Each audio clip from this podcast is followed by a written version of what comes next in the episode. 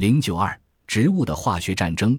我们都知道，在现代的国际社会上是不允许进行化学战争的，因为这种战争利用化学毒剂，不仅会造成大量无辜平民的伤亡，还会造成生态环境的严重破坏，为全人类带来不可估量的损失。但是，你们知道吗？千百万年以来，为了生存，为了抵御敌人，其他植物或昆虫、动物等等的侵袭。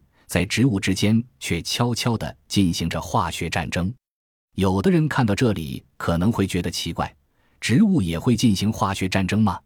请想一想，如果树木受到了昆虫的袭击，会怎么样呢？有的人可能会说：他们只能逆来顺受呗，让这些昆虫吃吧、啃吧，什么办法也没有，因为他们既没有手也没有脚，既跑不了，也没有办法和这些欺负人的家伙进行自卫反击战。其实啊，有些树木比我们更聪明，他们会用化学战争来反抗那些昆虫。比如，当橡树受到五毒蛾的侵害以后，它们的叶子就会集中地分泌一种化学物质，它叫单宁。五毒蛾吃了以后，就像吃了迷魂药一样，反应迟钝了，行动也缓慢了，迷迷糊糊，只能乖乖地等待鸟的捕捉。还有的会生病，跌落到什么地方，慢慢地死去。单宁也叫鞣质，是一种能溶解于水或酒精的化学物质，略带酸性，有涩味，多存在于某些植物的干、茎、皮、根、叶子或果实里面。据科学家观察，西红柿和土豆在遭受某些昆虫侵袭的时候，也会分泌一种化学物质，让这些欺负人、馋嘴的家伙去闹胃病吧。这种化学物质叫阻化剂，昆虫吃到肚子里。就无法进行消化，再也不会去偷吃西红柿和土豆了。还有的树木也像我们的抗日英雄一样，会和鬼子们耍花枪。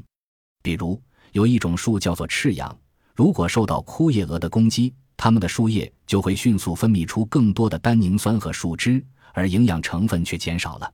这些蛾子吃不到好东西，就飞向了另一棵赤杨，以为到那里就可以吃上美味佳肴了。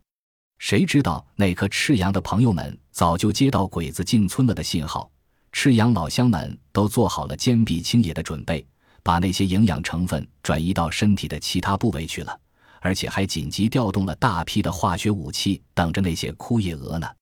有一些植物，比如藿香剂，体内含有一种化学物质介壳虫和蚜虫，一旦侵袭了它们，这些化学物质就会使这些昆虫发生变化，无法产卵。再也无法生儿育女，从此以后就也别想来偷吃了。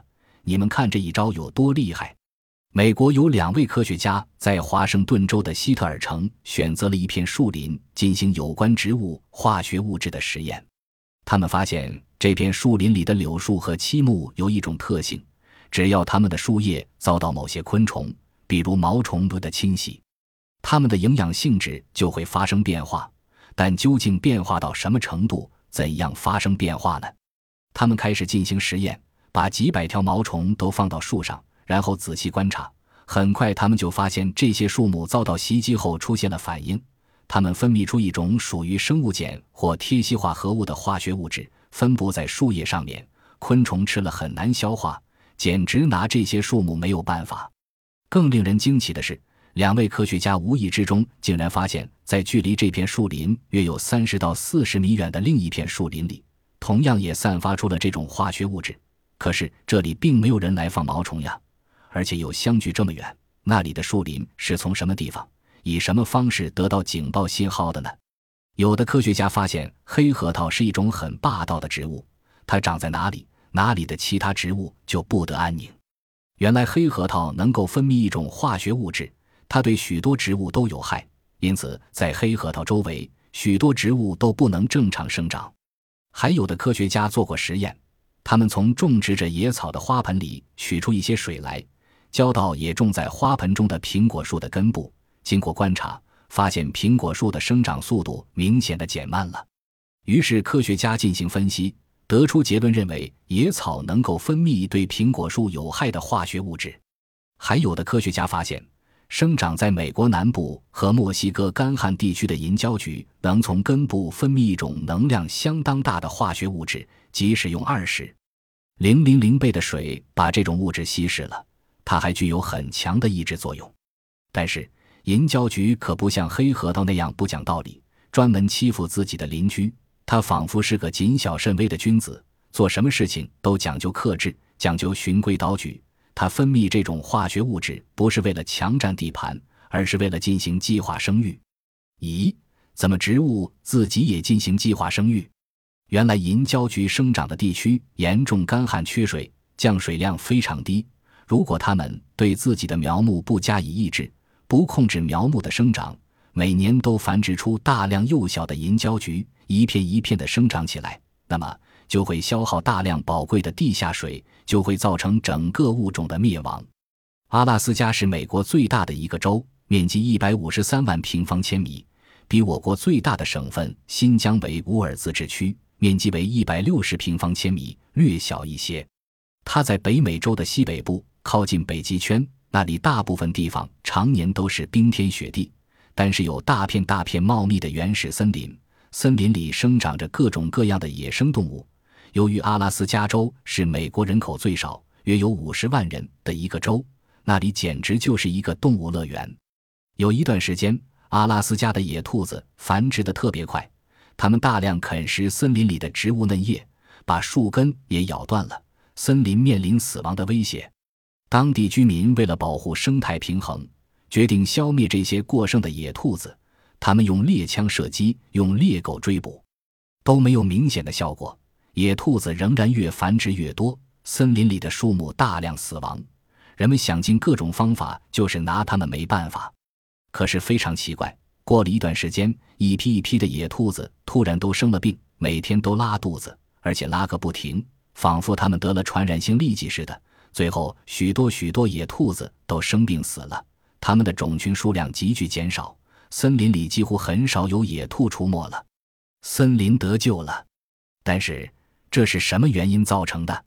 科学家经过研究发现，原来那里的树木新生出来的嫩芽和树叶都含有一种致这些野兔子于死命的化学物质——铁烯。这是一种比水清的无色液体，带有香味，不能溶解在水里。我们平常见到的薄荷脑、樟脑中就含有这种化学物质。科学家根据植物的这类特性进行了许多探索和研究，他们还发明和研制了一些更有趣的化学物质。比如，为了使水果早些成熟，他们就研制了生长素。在水果生长的过程中，使用一点这种生长素，几天之内水果就能提前成熟。同时，科学家还研制了一种能使植物加速衰老、提前脱落叶子的化学物质——脱落酸。有的感光作用的红色眼点，所以动物学上叫它眼虫，属于原生动物门鞭毛虫纲眼虫目，给了它目的等级。有的眼虫在有光时进行光合作用，在无光的条件下又能靠通过体表吸收养料而生活。例如，在装有绿色眼虫的杯内滴入少许土豆汁，至暗处数日，这种眼虫失去绿色，但并未死亡。在至光下，过些日子又可变绿，重新恢复光合作用。也就是说，这种眼虫既是植物又是动物。可见，动植物之间原本没有一条截然划分的界限，动植物是同源的，它们有着共同的祖先。